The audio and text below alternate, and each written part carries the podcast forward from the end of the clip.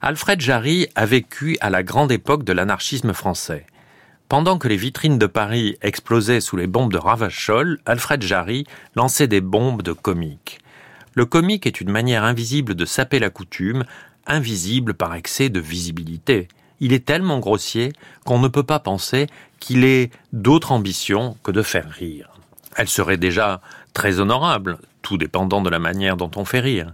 Rabelais, qui est le père d'Alfred Jarry, nous a bien montré cela. Un intellectuel, mieux un artiste qui, feignant de raconter des invraisemblances, sert la cause de la liberté de penser. Jarry a fait cela avec Ubu et sa série des pièces consécutives avec le personnage d'Ubu qui ne sont pas moins bonnes si elles sont moins connues. Ubu enchaîné, l'almanach du père Ubu illustré, Ubu sur la butte, Ubu cocu. Monsieur Ubu, comme on sait, est roi, puis ancien roi de Pologne et d'Aragon, comte de Mondragon, comte de Sandomir, marquis de Saint-Grégeois et enfin esclave. L'idée de génie au départ d'Ubu est d'en faire une pièce de marionnette avec cet Ubu ressemblant à une betterave cuite.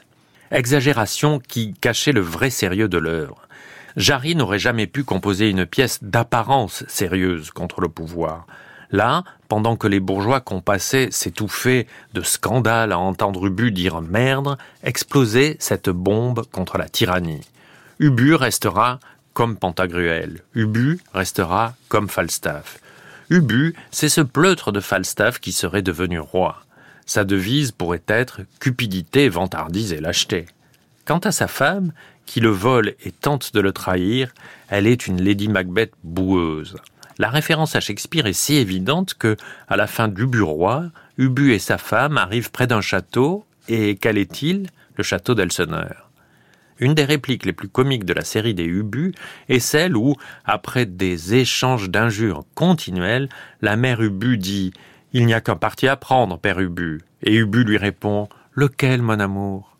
La pire cruauté se manifeste dans cette réplique. Elle pourrait être prononcée par Trump. La biographie de ce port a déjà été écrite, n'est-ce pas?